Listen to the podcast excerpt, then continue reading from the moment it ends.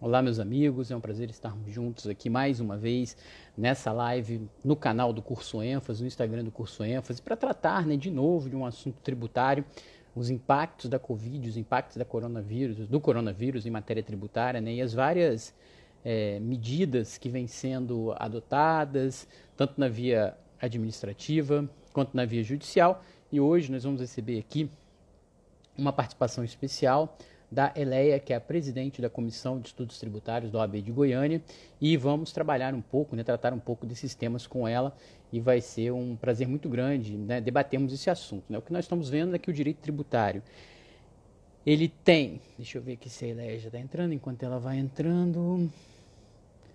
Uh, enquanto ela vai entrando, eu vou aguardando aqui. Então, nós temos visto um impacto muito grande né, da, do, do coronavírus em matéria tributária. É, esse impacto tem gerado a adoção de uma série de medidas para evitar um colapso da, da economia, né, para evitar um colapso das empresas, para evitar a falência generalizada e, por outro lado, também gera uma redução da arrecadação. Essas medidas, porém, nem sempre são suficientes para atender a todas as demandas do contribuinte, por isso que eu é, quero debater aqui né, com é, vocês né, algumas dessas medidas que estão sendo adotadas e quais outras é, poderiam ser adotadas também para evitarmos maiores é, impactos, né, para evitarmos um, um, impacto ainda maior do coronavírus em relação ao direito tributário, em relação à matéria tributária, é, principalmente no que diz respeito à preservação das empresas. Então, estou aguardando aqui mais um pouquinho, enquanto o pessoal vai entrando aqui na nossa live, enquanto também a doutora Eleia vem chegando para tratar com a gente desse tema. E o pessoal entrando aqui. Valeu, pessoal. Obrigado aí, todo mundo está entrando, comunicando, assinando. É, vamos aguardar mais um minuto. Sete. É, a nossa live vai de 5 às 6. Então, uh, enquanto a Eleia vai entrando, né, vai chegando, eu, eu, eu, queria discutir com vocês uma questão muito interessante. Né? O que eu tenho colocado, né, não só aqui pelo canal do Curso ênfase, mas pelo meu canal, em outros fóruns que eu tenho debatido a matéria tributária, seja como professor de direito tributário, é, seja como é, juiz, seja como uh, uh, um profissional né, um, que se interessa pela matéria, o, o, que eu tenho colocado é que o coronavírus ele acaba gerando um impacto muito grande na ordem social, na ordem econômica e demanda uma resposta por parte do poder público, né, demanda uma resposta por parte do poder público. E essa resposta por parte do poder, poder público, é, por sua vez, ela acaba também impactando a economia. Então, o que, que acontece? Quando você tem uma situação tão grave quanto a situação do coronavírus, em última análise, o que acaba acontecendo, o que acaba acontecendo é que, peraí, deixa eu ver se a doutora se eu tenho aqui, não, não temos. O que acaba acontecendo é que você passa a ter uma necessidade de uma resposta, uma resposta ao vírus. Né? Então, como eu já disse em outras oportunidades, o que, que seria essa resposta ao vírus. Deixa eu colocar aqui. Espera aí que eu acho que a doutora... Gente. Vamos ver, estamos aguardando a entrada. Olá, boa tarde, Olá, É um prazer. Bem, ter prazer ter você aqui. Não precisa me chamar de doutor, pode me chamar de você mesmo. Ah, ótimo. Eu vou também já, já vou me dar esse direito também de te chamar de você, né, para não ficar muito. Aproveitando a informalidade do, do, do, Instagram. É um prazer muito grande fazer essa live né, em parceria com a SEAT. Né, que, é, SEAT não, no, SEAT é aqui no Rio de Janeiro, né, com a Comissão de Estudos Tributários é, de Goiânia, da qual você tem ocupa um honroso cargo né, de, de, presidente dessa comissão. A gente já fez alguns eventos aqui no Rio de Janeiro, né, eu com o Dr. Maurício Faro é, e com outros advogados que integram a SEAT. E é muito interessante que nós possamos ter essa oportunidade de debater esses temas tão relevantes em matéria tributária. Então, agradeço pelo convite que você me fez através da Comissão de Estudos Tributários da OAB de Goiânia e também o curso ênfase me permitiu, como professor, né, aqui participar com você desse, desse debate. Também convida, né, em parceria com a, com a comissão, para nós tratarmos desses temas tão relevantes. Então, para quem não me conhece, né, já que nós estamos fazendo essa live conjunta, então tem muita gente que está entrando aí pelo seu perfil, pelo perfil da OAB de Goiânia, alguns pelo perfil do curso ênfase. Meu nome é Érico Teixeira, eu sou juiz federal aqui no Rio de Janeiro e também sou professor de Direito Tributário há muitos anos, né? Tanto já lecionei em curso de graduação, pós-graduação, como também cursos preparatórios para concurso e tenho me interessado muito por esse novo ambiente aqui virtual, já que dou aulas online e principalmente para interagir com os nossos alunos e também com os advogados de Goiânia e do Brasil inteiro que estão nos assistindo. Então, ela é um prazer ter você aqui comigo. Eu queria que você também falasse um pouquinho aí sobre a comissão, sobre você e sobre os temas que a gente vai tratar né, nessa live aí. Enfim, fique à vontade para se apresentar e para falar um pouco. Boa tarde a todos. Uh, antes de mais nada, queria agradecer a presença de cada um. Estou vendo aqui é, conselheiros da UAB, estou vendo colegas do colégio, de presidentes da ordem, onde eu sou colega do Maurício Faro, né, Érico, um amigo em comum que a gente tem. Maurício Faro, o presidente da Comissão de Estudos Tributários do Rio de Janeiro. Uh, tem aqui o Rostagno, temos aqui a presidente da OAB, aqui também da CAGE, Crícia, muita gente conosco. Odel Antum, criminalista, sustentou no STF a questão da criminalização do ICMS, né? Inadimplência. Bom, uh, é um prazer estar aqui com você, Érico. Vou chamar de Érico, acabou doutor, né? Que a gente está informalmente, também tem usado bastante essa ferramenta do, das videoaulas, do, das lives, dos estudos. Isso, isso tem acrescentado muito para a gente. Uh, ah, para quem não me conhece, meu nome é Eleia Alvim. Sou tributarista há 20 anos, entregando já a idade, né, Érico? É, pois eu, é. Uh, eu sou de Goiânia, moro em Goiânia, mas fiquei cinco anos em São Paulo. Trabalhei na Deloitte com consultoria tributária na área de tax, primeiro indiretos, depois diretos. Então tenho aí uma expertise também nessa questão de auditoria, de consultoria de empresas, o que enriqueceu muito uh, o meu conhecimento. Aqui em Goiás, uh, sou sócia de um escritório de, de, de, direito empresarial, mas a minha área é o tributário. Temos uma atuação aí de 90% em ICMS. É o que eu gosto, é o que eu mais sei fazer. Atuamos também no federal, no CARF, judicial também, no contencioso judicial.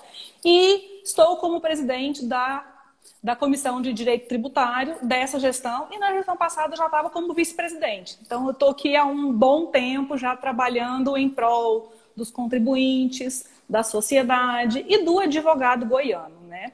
E em tempos de pandemia, onde tudo muda, onde muda o perfil do contribuinte, muda a postura dos fiscos, a gente tem tido muito trabalho, Érico, aqui em Goiás a gente teve, a gente ainda não teve por parte de Estado e município medidas que minimizassem aí a vida dos contribuintes. Então é um cenário é, que preocupa. A gente virou o mês e agora que as empresas vão ver de verdade o que elas faturaram, as quedas, né?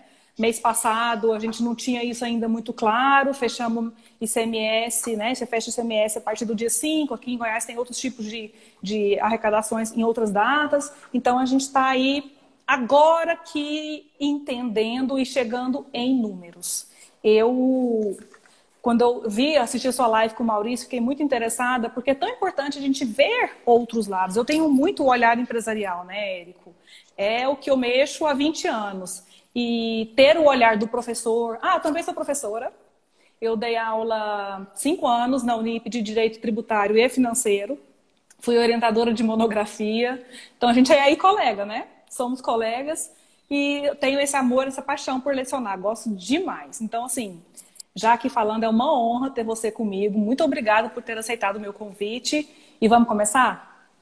Vamos. Deixa eu, eu, só colocar uma questão aqui, é, eu queria dizer o seguinte, é, vou pedir uma permissão para você, para o seu público, também para o nosso público aqui do curso Enfo que está assistindo, porque eu vou, eu vou falar levando em consideração os vários cenários, né? Sabendo que eu estou falando tanto para advogados, pessoas altamente qualificadas, falando para pessoas interessadas no tema e falando também para alguns alunos lá do ênfase, né? Para vários alunos, né? Já que a live também está é, sendo transmitida pelo perfil do curso ênfase, que tem interesse em concurso, então também vou passear, passar por alguns temas relevantes para eles também. E isso para mim não é uma dificuldade, né? Porque eu estudei muito para concurso público, é, dou aula para concurso público há muito tempo e paralelamente a isso também fiz especialização, MBA, mestrado, então eu consigo e também sou juiz federal. Então eu consigo trazer um pouco de prática, um pouco de teoria mais abstrata e um pouco também daquilo que interessa para concurso público. Então, só para a gente já deixar um disclaimer aqui, que a live não vai ser uma live é, é, é, para quem está assistindo, pensando muito assim nesse cenário de concurso público, também é interessante, porque eu também vou tratar de alguns temas e, e vou fazer isso de uma forma que não fique uma coisa muito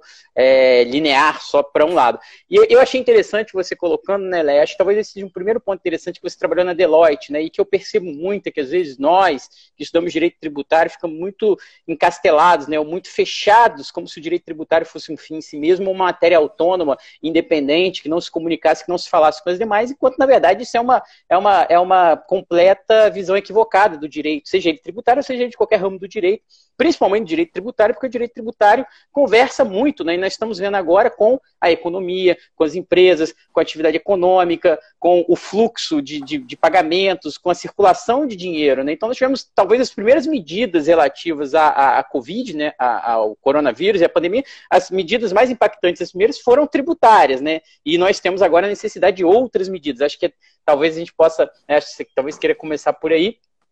E, e, e, enfim, podemos começar falando um pouco disso, né? Dessas medidas que já foram adotadas, de medidas que precisam ser adotadas e o que vem por aí, né? E aí a gente pode passear tanto pelos institutos do direito, quanto por alguns temas que vão interessar os nossos alunos aqui de concurso público, como também temas super é, na pauta do dia, acho que para os advogados tributaristas. É, já, já fazendo aí um parênteses, Érico, o estudante de concurso, o estudante de direito recém-formado, aqui a gente está falando, acho que quase que para o mesmo público é, se tratando de tema, é muito importante que ele saiba que o direito tributário ele é intimamente ligado ao direito constitucional e ao direito administrativo. E por que não falar também da contabilidade? Né? É, é, é o, o, advogado, os, os, concursos públicos da área fiscal, eles demandam conhecimento contábil, né? Isso aí que uhum. eu trouxe da Deloitte e soma muito. O juiz, quando ele pega um processo, ele vai ter ali informações contábeis da empresa.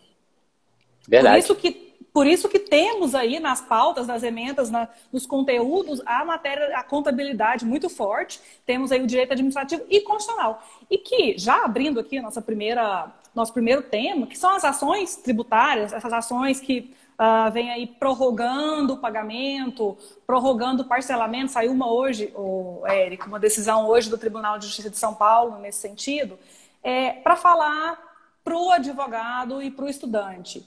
Quais são as boas teses e quais são as teses que a gente vê que são uma patinação também, sabe, Érico? Eu fico muito preocupada com tese fechada. Sim. Com petição pronta. É, isso é muito interessante, sabe, Eleia? O que, que eu vejo, assim, né? Sempre quando eu começo a falar desse tema, primeiro que eu sou, eu tenho, por característica pessoal, ser uma pessoa mais analítica e que gosta de organizar o raciocínio. Então, se vocês me permitem, rapidamente, desde que eu comecei a falar sobre esse tema, eu tenho dito o seguinte: é, com a pandemia, nós tivemos uma resposta do poder público e uma resposta da sociedade. Então, quando se divulgou que havia um vírus novo, para o qual não havia vacina e nenhum medicamento, as pessoas se resguardaram, passaram a consumir menos, ficaram mais em casa, e paralelamente a, paralelamente a isso, houve também uma resposta do poder público, que determinou medidas de isolamento, determinou restrição, é, restrição ao exercício de determinadas atividades econômicas, e agora, no extremo, até mesmo fechamento né, de empresas, de lojas, de comércio, de, de, de vários empreendimentos. Então, o que nós estamos vendo hoje é o seguinte: nós temos, primeiro, uma resposta social, que é a resposta da sociedade, uma resposta político-jurídica, que são essas normas jurídicas que vieram restringir a circulação de pessoas e a atividade econômica, e, paralelamente a isso, nós estamos vendo um momento de que eu chamo de regulação de segunda ordem, que são as respostas às respostas. Então, já que o poder público determinou o isolamento, determinou restrição de atividades econômicas, determinou fechamento de, de empresas do comércio, ele passou também a dar uma resposta à resposta. Vamos dizer assim, ele passou a prorrogar vencimento de prazos de tributos, suspender prazos de, de, de recursos administrativos e judiciais, é, conceder moratória, enfim, determinar uma série de medidas para tentar minimizar ou restringir, é, minimizar ou, é, eventualmente, pelo menos, né, medidas que pudessem, é, se não totalmente compensar, mas pelo menos minimizar, vamos dizer assim, esses danos. Então eu chamo isso de uma regulação de segunda ordem, uma resposta a resposta, porque em virtude da primeira resposta, você passou a precisar regular de novo. Você regula para determinar o isolamento, depois você regula para dar alguma compensação, porque o contribuinte em isolamento não tem como manter a sua atividade econômica, suas receitas e, consequentemente, o pagamento dos seus tributos. Isso faz com que nós tenhamos, nós vivamos hoje, né, um momento, o momento que nós vemos hoje é um momento intermediário, né? Ninguém sabe muito bem quando vai acabar, quando vai passar a adoção dessas medidas e nem quais serão as medidas necessárias. Então, nessas regulações de segunda ordem que eu chamei aqui, ou respostas às respostas, nós temos é, um grupo dessas respostas que são respostas tributárias. E essas respostas tributárias são respostas, primeiro, que ajudam no combate ao coronavírus. Elas não têm a ver necessariamente com o problema econômico do contribuinte, elas visam é, tornar mais fácil o combate ao coronavírus. E aí a gente pode dizer que até a suspensão dos prazos, para evitar que as pessoas tenham que ir nas repartições públicas, fechamento de repartições públicas, fechamento de prédios da justiça, e medidas tributárias mesmo, como redução do IPI, redução do imposto sobre importação, fac, é, é, é facilidade para importar determinados bens utilizados no combate ao coronavírus, né? foi simplificado o processo e criado um processo mais difícil para exportar esses mesmos bens. Então, o que, que acontece? Esse é o primeiro grupo de resposta é, tributária, ele tem mais um objetivo extrafiscal, que é facilitar esse combate ao vírus. Mas ao lado dele, nós temos um segundo grupo de respostas tributárias que representam compensações ou pelo menos uma tentativa de minimizar o prejuízo do contribuinte. Então, são aquelas que visam ao resguardo da atividade econômica, a preservação da empresa, a preservação de, de empregos. E aqui nós temos, por exemplo, moratória em relação ao Simples Nacional, nós temos aqui é, prorrogação do vencimento do prazo, do, do, do vencimento de PIS, COFINS, contribuições ao FGTS, outros tributos que foram prorrogados para evitar, vamos dizer assim, um impacto brutal no contribuinte que já está fechado, que sofreu uma redução nas suas receitas e não tem como manter é, os seus pagamentos, né? já tem que manter os aluguéis, o pagamento dos empregados, conta de água, luz, todas as contas que ele já tem normalmente, mas sem ter a correspondente receita. Então o governo deu essa prorrogação, é, minimizou, diminuiu alguns tributos, seria um grupo de, de segunda ordem. Né? Então, nesse grupo de segunda ordem, nesse, nesse, nesse grupo de resposta tributária, que é para compensar o contribuinte ou minimizar o dano, nós temos que reconhecer que algo já foi feito é, prorrogação de vários prazos de tributo, como eu disse, moratória, é, é, espaço para que o contribuinte possa, pelo menos, sobreviver. Como eu, eu, gosto de dizer, esse momento é o momento que é necessário sobreviver hoje para lutar amanhã. Então, assim, hoje eu preciso sobreviver, amanhã eu luto.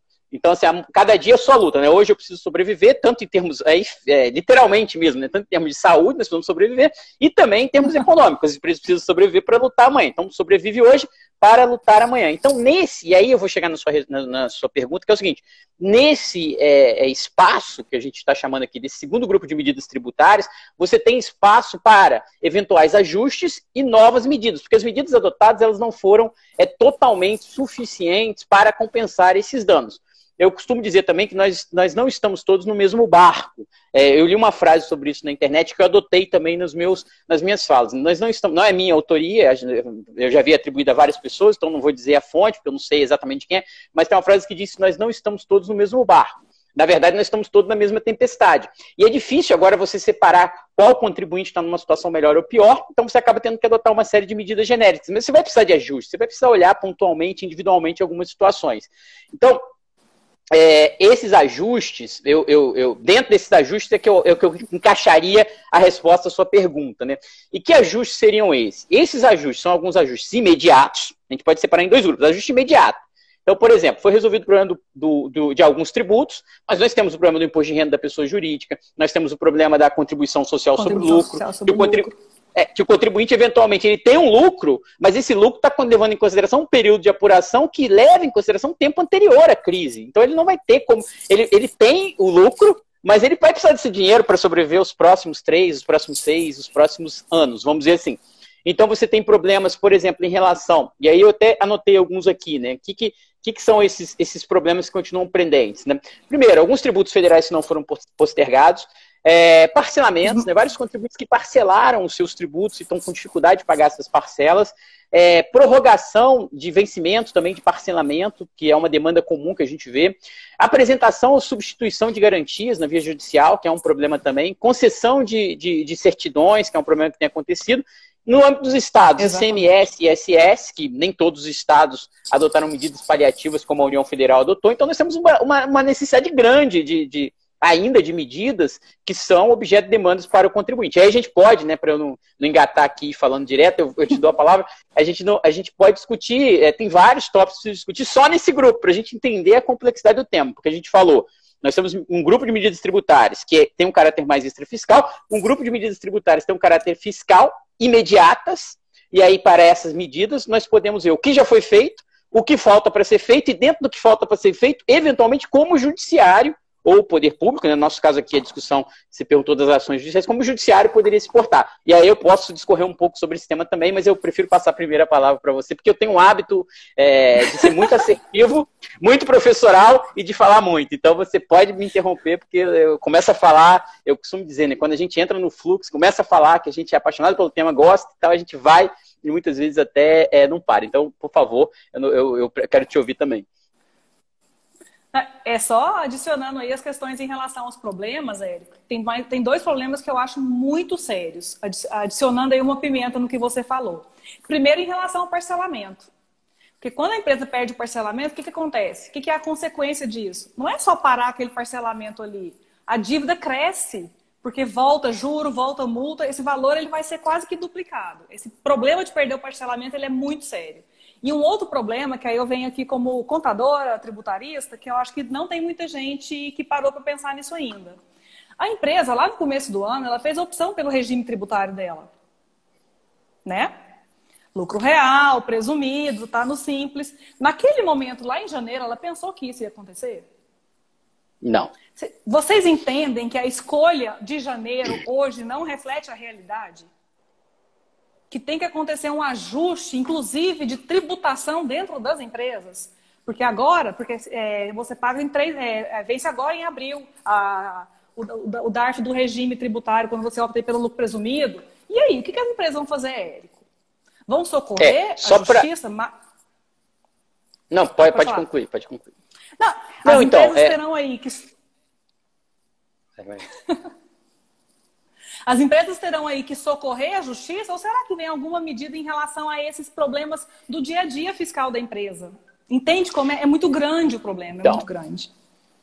É, o problema, é, ele é assim, eu acho que o problema é muito grande. Você trouxe um excelente questionamento a mais, né? Porque imagina aquela empresa que optou pelo lucro presumido, partindo da premissa que ela teria uma determinada receita mais alta, agora essa receita é, eventualmente despencou, né? E, aquilo que era um lucro presumido, que ela podia pagar como lucro presumido, porque ela tinha aquela margem de lucro e valia a pena aquele regime, eventualmente agora pode não valer mais, porque agora ela está tendo um prejuízo muito grande. Né? Como é que fica a situação dessa empresa, desse contribuinte? É, o imposto de renda, pessoa jurídica contribuição social sobre lucro, com certeza são tributos que deveriam ser mexidos. E aí Exato. a gente entra na, na, na, sua pergunta, que, que é o seguinte: nesse segundo grupo de medidas, nós temos as medidas que já foram adotadas e as medidas que eventualmente ainda precisam ser é, adotadas. Né? Então, dentro das medidas que precisam ser adotadas, a gente falou sobre vários temas aqui, e uma delas é, passa por essa discussão, né? Qual é, aí a gente já vai entrar numa discussão até mais teórica, mais acadêmica, que vale tanto para termos é, de concurso público quanto para até discussões mais filosóficas, que é a questão das capacidades institucionais. Né? Quais, qual é o órgão, qual é a instituição que tem mais capacidade institucional para resolver esse tipo de problema? Será que é o judiciário? Será que é o poder legislativo? É claro que para nós é muito melhor que venha uma solução geral e abstrata, porque ela traz mais segurança jurídica e alcança o número maior de pessoas. Então, no primeiro momento, o poder legislativo teria mais capacidade institucional para tratar desses temas. Até porque ele vai tratar de forma genérica e abstrata do problema,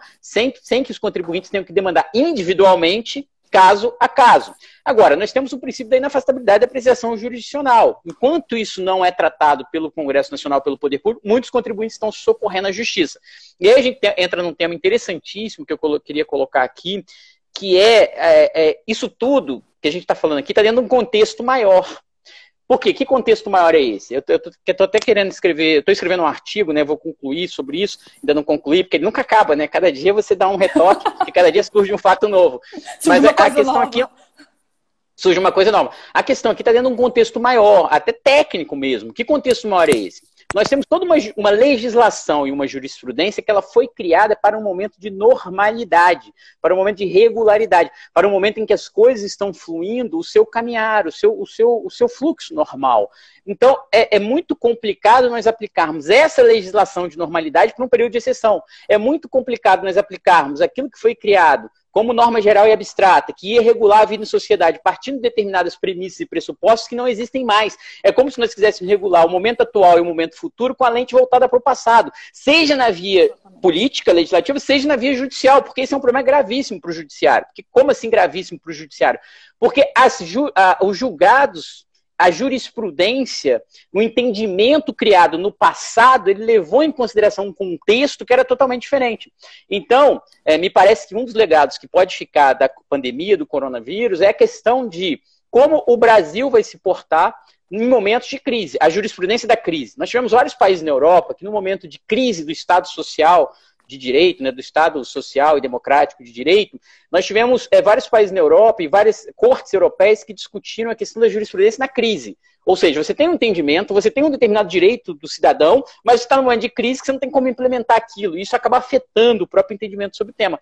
Me parece que essa discussão vai chegar ao Brasil e vai demandar não só a, a, a a construção de premissas para se julgar casos em momentos de crise, e aí poderia valer tanto para a via administrativa quanto para a via judicial, mas com mais liberdade, obviamente, para a via judicial, já que a via administrativa fica mais presa à questão da legalidade, né, a questão da legalidade objetiva ali, vamos dizer assim, e aí, e aí você tem um espaço no judiciário. E o que, que eu estou querendo dizer aqui, sendo bem, bem, bem é, é, é, direto? O que eu estou querendo dizer aqui é o seguinte: nós temos determinados julgados e entendimentos que são de muito difícil aplicação no momento atual. Então, por exemplo, eu posso dizer para você o seguinte: se você me perguntasse há seis meses atrás, é possível a substituição de garantia? Eu posso trocar uma fiança bancária ou, ou, ou posso trocar o dinheiro meu que está depositado numa execução fiscal por fiança bancária ou por imóvel? Você vai dizer, não, a jurisprudência do STJ é contra. Só que essa jurisprudência do STJ foi construída em outro momento. Será que ela vai continuar valendo daqui para frente ou será que o momento de crise alteraria o contexto e necessariamente a jurisprudência. Então, a gente tem que tomar muito cuidado com os precedentes do passado, porque esses precedentes foram construídos a partir de determinados fundamentos, determinadas premissas e pilares, e que podem, que, que talvez fossem outros precedentes, se as premissas e o contexto levado em consideração naquele momento fossem iguais às que estão é, ocorrendo hoje. Então, isso vale, só para só a gente levantar por alto aqui, várias situações. Isso vale na via político-legislativa, o problema que você colocou, o prazo para opção por simples, restrição para compensação de prejuízos fiscais, é, restrição de, de compensação de maneira genérica, é, regras tributárias relativas à amortização, enfim, uma série de, de regras criadas para momentos de, de, normalidade, tanto no aspecto contábil quanto no aspecto tributário, que eventualmente não tem aplicação nesse momento. E aí, qual seria, a meu ver, aí é uma opinião como professor, qual seria o melhor local para lidar com isso? De maneira geral e abstrata, sem dúvida alguma, o Poder Legislativo de maneira é, é, individual e concreta, ainda assim nós podemos ter alguns problemas, porque a norma geral e abstrata, o que você aprende como juiz ao longo de muitos anos, é que quando você sai da generalidade e abstração para um caso individual e concreto, você passa, é, é, você tem um ciclo, um, todo um caminho em que é, as peculiaridades daquela regra geral abstrata podem eventualmente não ser aplicadas naquele caso individual e concreto. E aí, mais uma questão, né? Isso não é desconhecido no direito. Quando, é, eu gosto de dizer o seguinte: quando nós temos algum problema no direito tributário, que a gente acha que é um problema novo, que surgiu agora, que nós não conhecemos, nós sabemos qual é, qual é, é interessante nós irmos ao direito, a direitos que são mais é, antigos, mais consolidados. Direito antigos. penal. É, então, quando você vai falar do direito penal, por exemplo, você tem um direito penal reconhecida a figura do estado de necessidade, você tem no direito penal é, reconhecida a figura da legítima defesa, você tem no direito penal reconhecida as excludentes de ilicitude, né, diante de juridicidade, que eventualmente é, a, autorizam se afastar, inclusive, uma norma penal. A pessoa pode matar alguém e não ser punida. Agora, ah, não, no tributário isso não existe. Tributário, ocorreu valor, vai ter que pagar. Mas peraí, a situação mudou totalmente. Se até no direito penal o estado de necessidade me permite não ser preso porque matei, será que no direito tributário faria sentido eu ser punido, eu ser cobrado, eu ser sancionado, é, eu ser eventualmente até processado criminalmente, né, no caso do ICMS é, declarado, ICMS próprio declarado não pago? Ou será que a situação de pandemia autorizaria também a, a, o afastamento, a derrogação dessas regras. Né? Então, é, é para mim, esse é o contexto maior. Então, só para colocar, e a gente vai para os casos, mas só para fechar essa exposição, o que eu gostaria de dizer é o seguinte: é, nós temos aqui uma mistura que ela é um tanto quanto bombástica, que eu diria assim, é um contexto de crise, e aí você passa a ter toda a teoria da jurisprudência da crise, a gente pode pesquisar isso no direito europeu, pode pesquisar em outros países como a jurisprudência se portou em momentos de crise, como alguns precedentes criados no momento de normalidade não se aplicariam naquele momento.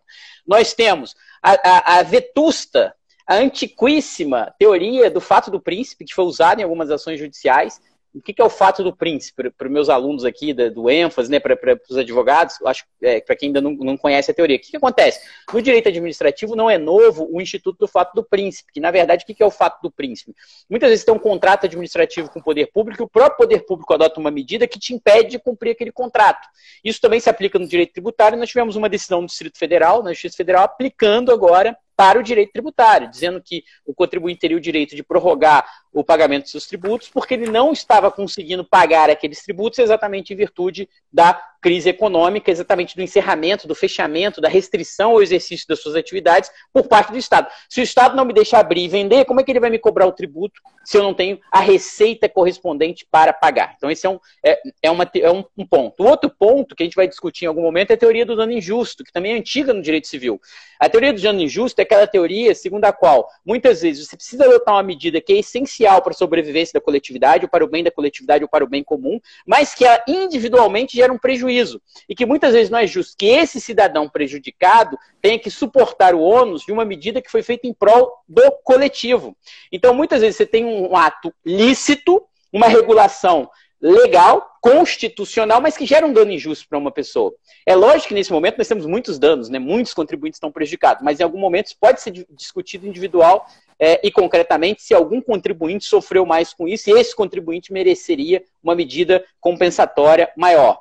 Nós temos a figura também antiga do direito administrativo, que é o nemo potens venire contra factum próprio, ou seja, a administração pública não pode se voltar contra um fato que ela própria deu causa. Também é uma teoria que vai acabar sendo, sendo invocada. Sem falar nos princípios da preservação da empresa, dos empregos. E aí tudo isso, você bate isso no liquidificador com um déficit primário estratosférico que o Brasil tem esse ano, um rombo nas contas públicas e uma dívida pública absurda. Então, nesse, e, necessidade de receita, inclusive para combater o, o, a pandemia e para adoção de medidas anticíclicas. Isso tudo misturado gera um contexto bastante interessante que vai gerar essa revisão legislativa e jurisprudencial. Falei já muito, vou te passar a palavra porque são muitos temas. E aí, esse contexto, ele tem que. Isso tudo é uma coisa só discutir se tem prorrogação de CND, se o ICMS tem que ser prorrogado não. ou não, se tem limitação a compensação de tudo isso é, é, é, vamos dizer assim, seriam os, o, as consequências que a gente tem que encaixar nesse contexto, me parece. Eu, duas coisas que você falou me chamaram muita atenção, Eric, que o advogado tem que prestar muita atenção é a questão do fato de príncipe. É, eu vi você comentando, eu, para mim, é, não se aplica o fato do príncipe. Por quê? Porque pelo conceito de fato de príncipe, é, teria que ser algo que a administração pública provocou, causado pela administração. E o corona, ele acaba que não é causado por ninguém, né? É uma situação de pandemia que vem aí de, um, de uma outra forma. Então, eu não enxergo e já vi decisões em que ele não foi aplicado na, na área. Eu falo da área tributária porque eu nem tenho tempo de ler de outras áreas, trabalhista, eu estou sabendo que está sendo aplicado. Mas no tributário eu tenho achado complicado essa tese do fato de príncipe. Queria que você falasse um pouco sobre isso. E um outro ponto me chamou é. muita atenção a forma, a forma que você, só terminar aqui, a forma que você colocou, que essa questão é complicado porque tributária é receita. Então, o Estado, União, município precisa daquela receita para fazer face às despesas que agora só aumentam. Ao mesmo tempo, o contribuinte precisa da receita para pagar sua folha de pagamento, seus tributos. Aí eu trago aqui um questionamento para você. É um a César o que é de César? Eu que sou dono então, de empresa, então, eu sendo é... dono da empresa, eu, é, assim, temos que, aí a gente tem que fazer um, contra, um contraponto de quem precisa, por isso que já assim, adiantando a minha pergunta, e também continuando nessa linha de ações, que o, o advogado, aquela empresa tem que ter muito cuidado em como pedir, Érico em provar que de fato aquela empresa precisa, porque tem um número X, Y e Z de, de, despesa naquele mês, senão vai, vai demitir. Porque o contexto geral, todo mundo tem ele na cabeça. A decisão, quando o juiz pega aquela petição para dar um despacho, é claro que ele tem na cabeça dele o tanto que aquele órgão, que o ente lá, federal, estadual, municipal, precisa da receita. Se, se, a gente não começar a colocar muito bem colocado, e você falou uma coisa que eu quero trazer aqui de novo, é a questão da nova jurisprudência, a jurisprudência pandêmica, né? Como é que a gente vai criar essa jurisprudência agora? Com um fato novo que nunca existiu, então ela tem que ser bem feita também. É muita coisa ao mesmo tempo na cabeça da gente, mas é mas sempre trazendo aquilo, a cautela. A gente tem que entender que temos aí o direito, é, eu falo que uma petição inicial de tributário, aquela pessoa que pega aquela petição pronta de internet não vai dar certo. Por quê? Olha o tanto de ponto que você trouxe agora. Olha o tanto que você trouxe um contexto social, econômico, financeiro, princípios constitucionais, valores que devem ser levados em conta. Então, assim, só adicionando esses pontos que eu falei, é a questão do acesso do que é de César, a minha empresa precisa, o Estado precisa, fato de príncipe. É, então, a gente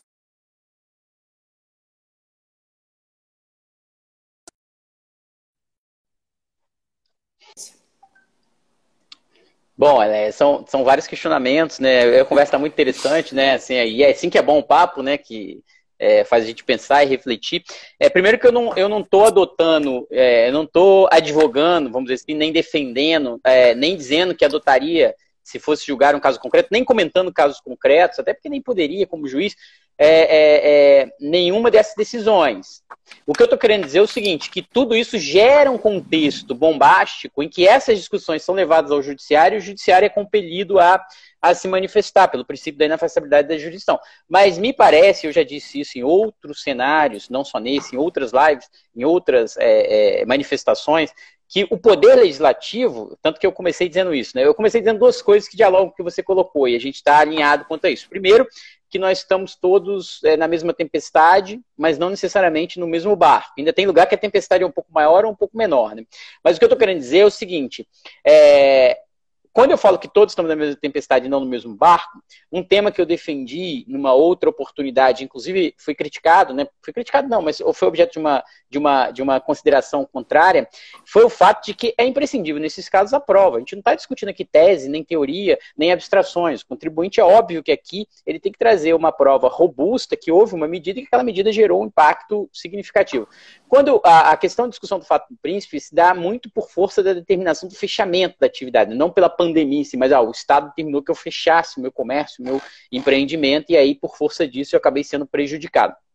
Mas é, eu queria dizer para todos vocês, principalmente os advogados, já que você me perguntou da viabilidade dessas teses, que fazendo uma análise retrospectiva, é que o, o, Poder Judiciário sempre foi muito refratário a todas essas teses. Por isso que eu estou discutindo se a jurisprudência da crise, ou se a, a jurisprudência pandêmica, ou se a crise seria suficiente para alterar os parâmetros sempre foram adotados pelo Poder Judiciário, até pelas suas capacidades institucionais e pelos seus objetivos.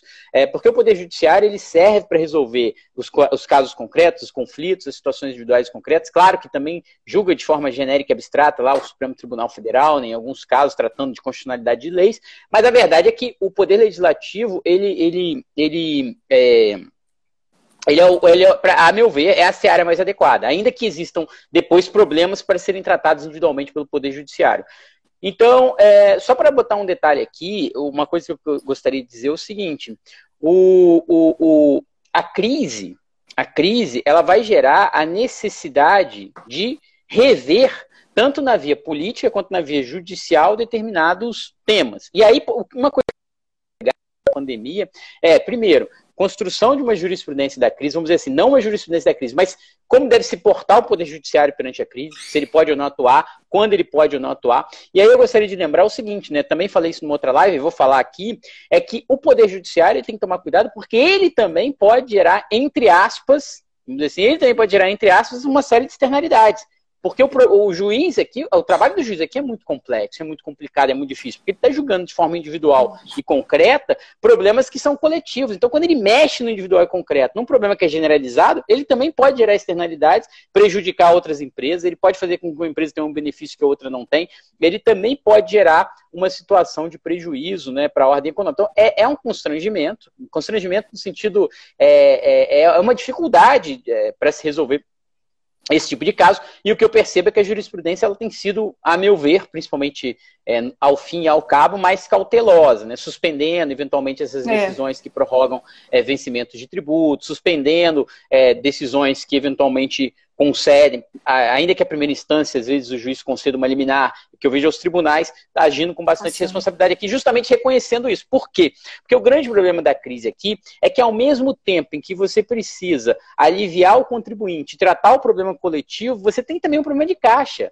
É, o Brasil vai ter um déficit primário esse ano que vai ser um recorde e a dívida pública vai aumentar mais ainda. O Brasil já tinha previsão de déficit primário esse ano, já tinha previsão de, de, de fechar as contas no vermelho esse ano.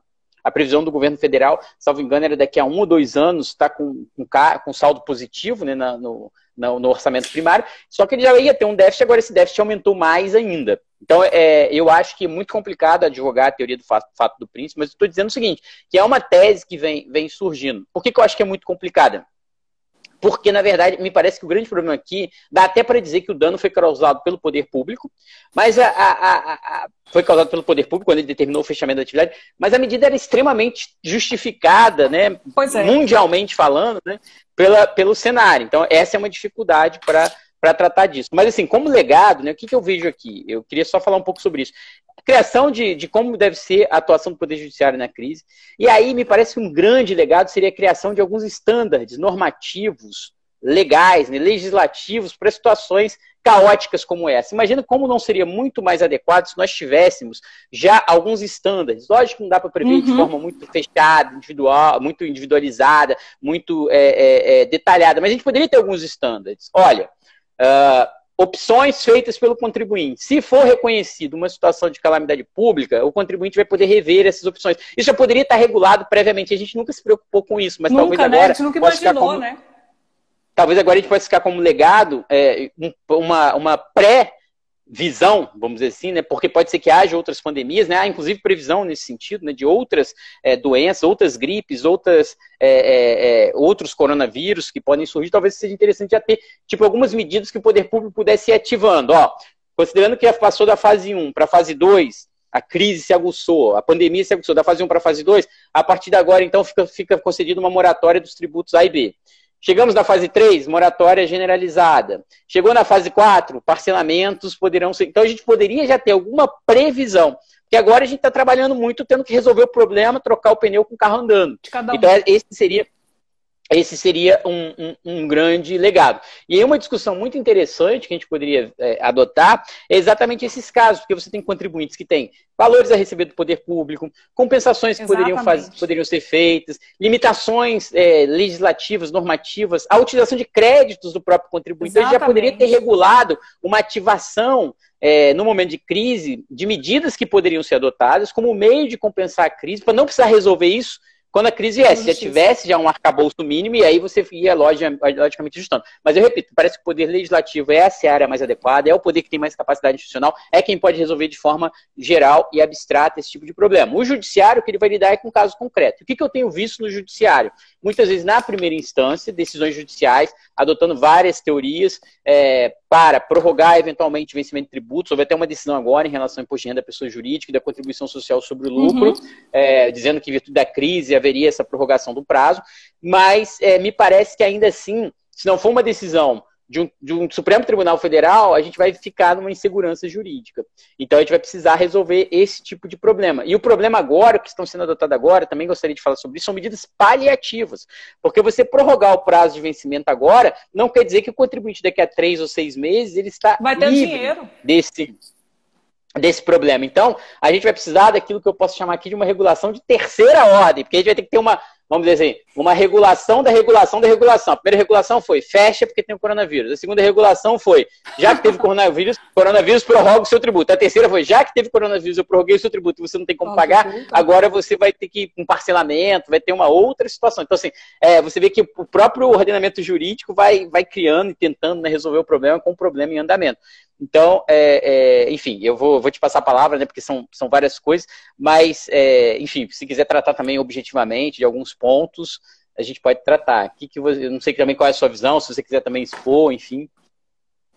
Eu concordo muito quando você fala que seria muito mais fácil resolver isso de forma, da forma legislativa, né, Érico? A ordem que vem de cima, que vem para todos, ela acaba que resolveria muita coisa. Igual aquele exemplo que eu trouxe da opção pelo regime, se viesse alguma orientação aí de prorrogar a opção por, em razão da pandemia, esse tipo de coisa ajudaria muito. Jogar tudo para o judiciário eu acho muito perigoso e muito oneroso ao próprio judiciário, que fica aí a, na mão dele resolver situações extremamente peculiares, sérias, é, que poderiam ser resolvidas é, num, num, olhar de cima, sem. Uh, sem tanto critério particular. Isso me causa um pouco de medo, porque do mesmo jeito que tem muito pedido ruim, tem muita decisão que prejudica o contribuinte, né, Érico? A gente vê. Aqui, eu vou te falar de Goiás, aqui em Goiânia tem uma decisão de prorrogação de ISS, que também determinou, que também é, deferiu a prorrogação do parcelamento de uma empresa completamente endividada, que se ela perder o débito, como eu te falei, vai triplicar. Então, assim, só que assim, já tem um pedido de suspensão de liminar no tribunal. Eles estão com tudo pronto aqui para caçar. E, e, e, eu, assim, já respondendo um monte de gente está me mandando aqui no WhatsApp do, da comissão, me mandando no meu privado, o que, que eu acho das liminares? Eu acho que elas se sustentam. Eu não acho que elas se sustentam, a maioria delas. Eu, eu não acho, uhum. eu não uhum. acredito, eu, eu não sou aquela advogada que acredita muito em tese, eu não acredito muito em, em, em ver o judiciário aí. Uh, determinando essa suspensão, essas prorrogações, porque a gente existe, a gente está num momento em que o Estado precisa de receita, né? É, e, e a gente sabe que tem aí grupos de estudo, tanto da PGFN, a gente sabe que tem gente que está trabalhando nisso no Estado para tentar caçar essas liminares o mais rápido possível, em razão da queda da receita já que já está acontecendo pela, pela queda de, de é, pela, pela, pelo fechamento do comércio e também porque se começar a sair liminares o Estado quebra. A gente sabe disso, né, Érico? Então, é, respondendo aqui alguns advogados, é, você acredita nas liminares? Não. Por isso que eu acho que você, advogado que está assistindo a gente, tem que prestar muita atenção na petição e fazer ela muito bem fundamentada, provando que o seu cliente precisa daquele momento. E o Érico falou uma coisa que é muito importante. Daqui três meses ele vai ter que pagar. A empresa vai ter caixa para pagar daqui três meses? Ela vai estar num bom momento? Não. Vai vir alguma medida do governo prorrogando a prorrogação? Né, Érico? Porque aí, no caso, ele teria que prorrogar a prorrogação, porque a gente, eu não vejo que daqui três meses a gente vai ter nada solucionado. Então, é, fica aqui essa minha, essa minha, esse meu sentimento em relação às liminares. E já queria trazer aqui um outro ponto, Érico, que estão pedindo para colocar para você. O que, que você pensa dessa famosa portaria de 2012? Que tem sido também aí a base de, de, muito, de muita petição, né, de prorrogação? Eu penso que a Receita poderia editar uma, uma, uma, uma resposta sobre a aplicação ou não da, da, da, portaria que traria muito mais segurança jurídica, né? Seria tão simples, portaria... né? É, é, é, não, então, eu, eu me parece, é, é, aquela velha história, assim, o que, que, que eu acho aqui? Aqui nós temos um, uma questão falando como, agora como professor, não como juiz, né? falando como professor, o que, que eu vejo aqui academicamente falando? Ah, nem sempre o Poder Legislativo consegue enxergar todos esses problemas, porque os problemas é. eles são variados, então é difícil você estabelecer soluções para todos os problemas. Muitos problemas, as vias administrativas, né, a via administrativa, as autoridades públicas poderiam tentar resolver na sua esfera de atuação. Então, se a gente pretende não ter uma judicialização muito grande, talvez o ideal fosse a própria Receita Federal se manifestar sobre a portaria, se ela se aplica ou não, se vai prorrogar ou não o prazo é, dos tributos, como é que vai ficar essa questão. Mas, Mas ela, ela, é... ela, ela, a Receita é, ela editou aquela portaria 743, né, Érico? A 743, uhum. que, que disseram que ela é para tratar da, da, dessa de 2012, eu não vejo isso, eu não enxergo nela uma revogação ou explicação. Seria muito mais fácil se ela editasse alguma, alguma coisa em relação à portaria que está sendo amplamente utilizada na justiça, né? Se ela editasse uhum. aí, olha, é, o estado que tem o decreto, o município que tem o decreto, ele tem esse, essa, essa, ele pode deliberar sobre uma prorrogação. Não, aí fica essa discussão na justiça que eu acho que não precisava disso. Por uma norma de cima, a gente resolveria isso tudo muito mais fácil, Érico. É, aqui, veja, é, isso é interessante, né? Porque o que acontece? Ah, o poder, voltando à questão das capacidades institucionais, né, o poder, nem toda prorrogação de tributo precisaria de lei. É, várias poderiam ser resolvidas por moratória editada por meio de ato normativo infralegal, seja na via é, federal, estadual ou municipal. Então, por exemplo, na via administrativa. Então, a gente não precisaria nem, é, nem de uma lei vamos dizer assim, votada pelo Congresso Nacional por uma Assembleia Legislativa para prorrogar tributo para dar moratória. Essa tem uma questão que eu falei né, para meus alunos de concurso público, de moratória precisa de lei? Depende, se o prazo de vencimento da obrigação tributária estiver previsto no ato normativo infralegal, ele pode ser prorrogado por um ato normativo infralegal. O grande problema que está havendo aqui é que nem sempre é, se tem, se tem, é, tem que se verificar quem tem a capacidade institucional para decidir isso, porque isso vai impactar. Você vai ter queda de receita, queda de arrecadação, você vai precisar desse dinheiro. Então, o Poder Judiciário ele tem essa dificuldade. Assim, quando o juiz vai julgar esse caso, ele não sabe exatamente o que, que essa prorrogação vai gerar e quais as medidas compensatórias teriam que ser adotadas, o que, que teria que ser tirado do orçamento, de onde viria o dinheiro para compensar esse problema. Então, o judiciário ele tem essa limitação que é inerente à sua própria atuação. Talvez na via administrativa ocorra também esse próprio problema. A autoridade que teria a caneta na mão que poderia prorrogar esse prazo, ela não tem é, como falar no todo se essa prorrogação vai impactar e como vai impactar. Então, uh, eu particularmente entendo aqui que para os estados e municípios é muito mais complexo, para a União é mais simples, mais porque simples. mais simples, mais simples não, né? Menos, menos não é uma palavra boa, né? né? Menos difícil porque, menos porque difícil. a União pode se financiar através da, da dívida pública, da emissão de, de títulos, de outras formas que estados e municípios não têm. Então, é, vem essa dificuldade. O meu entendimento, o que, que eu acho, assim, né? Falando assim, óbvio que eu tenho uma limitação, né, como juiz, não vou comentar decisão de colega, nem decisão judicial, mas o que me parece é que é muito complicado para o Poder Judiciário é, servir como o órgão que vai implementar esse tipo de política tributária. Até porque tem uma questão financeira, orçamentária de aplicação de recursos, que nem sempre o juiz vai ter os estudos, vai ter os dados, saber qual, como, qual seria a melhor medida a ser adotada. Então, me parece que o juiz tem que atuar mais no caso, ou para resolver por segurança jurídica, de forma geral e abstrata, Supremo Tribunal Federal, ou para resolver problemas individuais e concretos, mais interpretativos ou, ou pontuais de um contribuinte A, B ou C, mas não para implantar uma política tributária, né, porque fica muito mais complexo, porque isso envolve arrecadação.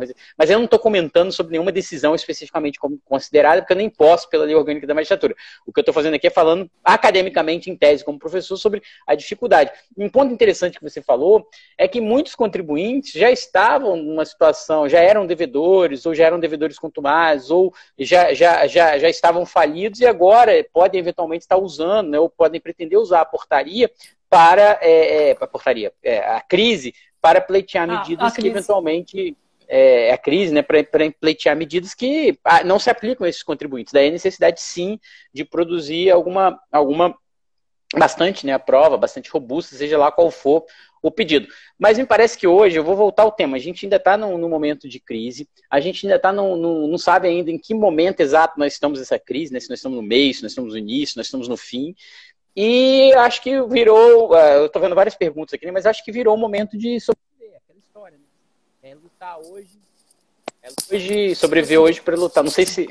Acho que foi meu telefone que, que entrou aqui uma ligação. Não, agora ficou bom. É, é lutar, é, é muito lutar hoje, né? Sobreviver hoje para lutar amanhã. Então as pessoas estão tentando várias medidas, né? Tá igual, é igual o médico, quando aplica uma série de remédios para o paciente que está piorando lá, sem saber ao certo qual vai ser a medida, está sendo um pouco o contribuinte, que vai demandando várias coisas na via legislativa, do poder público, na administração pública, no judiciário, para tentar ver é, qual remédio que vai funcionar para ele. Né? Então eu entendo também esse momento e acho que a própria jurisprudência também, ainda que não defira as medidas, tem que ter, né, me parece, aí falando também em tese, o devido cuidado, porque é, não é uma situação de normalidade, você não está tratando um paciente normal numa um, um, um, contribuinte né, que está demandando algo numa situação de normalidade, mas sim de exceção. Eu, eu, me parece que a questão da, da prorrogação dos prazos ficou bem resolvida né, com os tributos de maneira geral na área federal. O problema maior ficou sendo o imposto de renda né, da pessoa jurídica, Isso. a contribuição social sobre, social o lucro. sobre lucro. E na área estadual uhum. e municipal ficou muito casuístico, né? Depende muito de cada estado e município. A é. maioria está tendo problemas e não está prorrogando, né? Aqui não tem, aqui não tem. Aqui, na verdade, em Goiás, prorrogou o IPVA. O IPVA aqui em Goiás, ele vence no mês do final da placa. A placa final zero vence em outubro, final 8 em agosto, que tem essa diferenciação. E aqui prorrogou. Mas nenhum outro tributo, muito menos o ICMS, no estado. No município de Goiânia também a gente não teve prorrogação de nada. Tem municípios grandes aqui perto de Goiânia que teve prorrogação de ISS, IPTU. Aqui em Goiânia, nada. E o que, que é? Aí eu falo como presidente da comissão de tributário agora é, o que, que, eles argumentam nos meus ofícios, né? Porque a gente, pela OAB, a gente oficiou tanto o município de Goiânia quanto o estado de Goiás. O primeiro argumento, Érico, é o seguinte: a gente precisa fechar a receita do mês para enxergar números, para depois ver o que, que a gente pode dar para o contribuinte, né? O que, que a gente pode fazer pelo contribuinte, vamos colocar assim. Essa foi a resposta que eu recebi tanto da prefeitura quanto do estado de Goiás. E a gente fechou, mas a, a, arrecadação ela é do mês passado, né? Então agora a gente levantou o número do mês de março, então a arrecadação aqui em Goiás ainda não reduziu nada em relação ao mês passado, ela ainda veio igual. E cadê que veio alguma medida? Não veio. Por quê? Ah, não, Eleia, mas aí março é referente a fevereiro. Abril é referente a março, então a gente está aí patinando. O que eu vejo é que tem um medo muito grande do Estado e do município de conceder alguma coisa, Érico, que está complicado. E é, isso faz é o quê? Porque... Qual, é, qual é a consequência disso? A consequência é, são as ações judiciais. Aí o contribuinte vai buscar na, na justiça o seu direito em, em relação a tributos municipais e, e estaduais. É, tem muita gente perguntando aqui, ah, você falou que não, que não acredita nas liminares, uh, a Daniele falando, qual que seria a saída para o contribuinte? Não, tem que entrar com ação, a saída dele é ação judicial. Só que uma ação bem feita, bem fundamentada, onde você coloca ali a situação específica do seu cliente. Aquele faturamento reduziu X%, Daniele. Então, você provando, usando aí o artigo, até coloquei aqui o artigo 393 do Código Civil, que, fa que fala aí de é, caso fortuito, a gente é, colocar aí também a questão da função social né, da empresa, artigo 170 da Constituição, sempre, Daniele, fazendo uma petição bem fundamentada e não genérica. Não, pega, não, não é pegar na internet, como eu tenho visto. Não, é você dar para a sua petição a cara do seu cliente. Isso é muito importante. O juiz vê isso com, com bons olhos, ele vê isso com cautela, né? A gente tem aí o direito, a Constituição Federal, ela ajuda a gente em tudo, né, Érico? É incrível como a Constituição dá para gente toda a saída que a gente precisa. E como tributarista é. eu falo, cara, quem não, né? A gente tem nela é. o que a gente precisa de, de fundamentação. Olha, eu queria, eu queria dizer que nós estamos quase encerrando aqui Nossa, o tempo, né? Que a live acabou. derruba, né? O Agora Instagram você tem essa limitação do tempo. Então, eu só queria deixar, né, agradecer você, agradecer os teus, aos teus é, colegas advogados, né, que, que daí de Goiânia e do Brasil inteiro. E a gente pode fazer outras, né, tratar até de temas mais específicos e pontuais. Queria é, é, dizer que é, foi muito legal, né? Gostei muito. E agradecer a todo mundo que assistiu, fez perguntas, né? Pedir desculpas se não pude responder todos os questionamentos, até porque por limitações profissionais mesmo e da, da própria Loman, tem algumas coisas que eu não posso falar. Outras eu falei como professor, tecnicamente, academicamente. Queria deixar um grande abraço a todos e dizer que eu acredito que como grande legado a gente pode ficar com é, a criação de uma nova, de novas premissas na jurisprudência para momentos de crise que venham acontecer no futuro, a criação de, uma no, de normas mais genéricas para tratar disso, caso esse momento ocorra, e também a discutir um novo sistema tributário, né, uma nova reforma tributária, que não necessariamente é essa que está aí na PEC, mas pode ser uma outra, porque vai vir um outro momento, né, para aquilo que vai vir para outras empresas, e eventualmente essa também pode gerar distorções, então talvez a gente precise também rever, é, uma, pensar no que vai vir pela frente. Né. E aí, obrigado, eu já dou meu tchau e passo para você também. Queria agradecer a presença de cada um dos alunos do curso do, do curso do, do ênfase. É, a gente fica aqui à disposição também para responder pelo direct, né?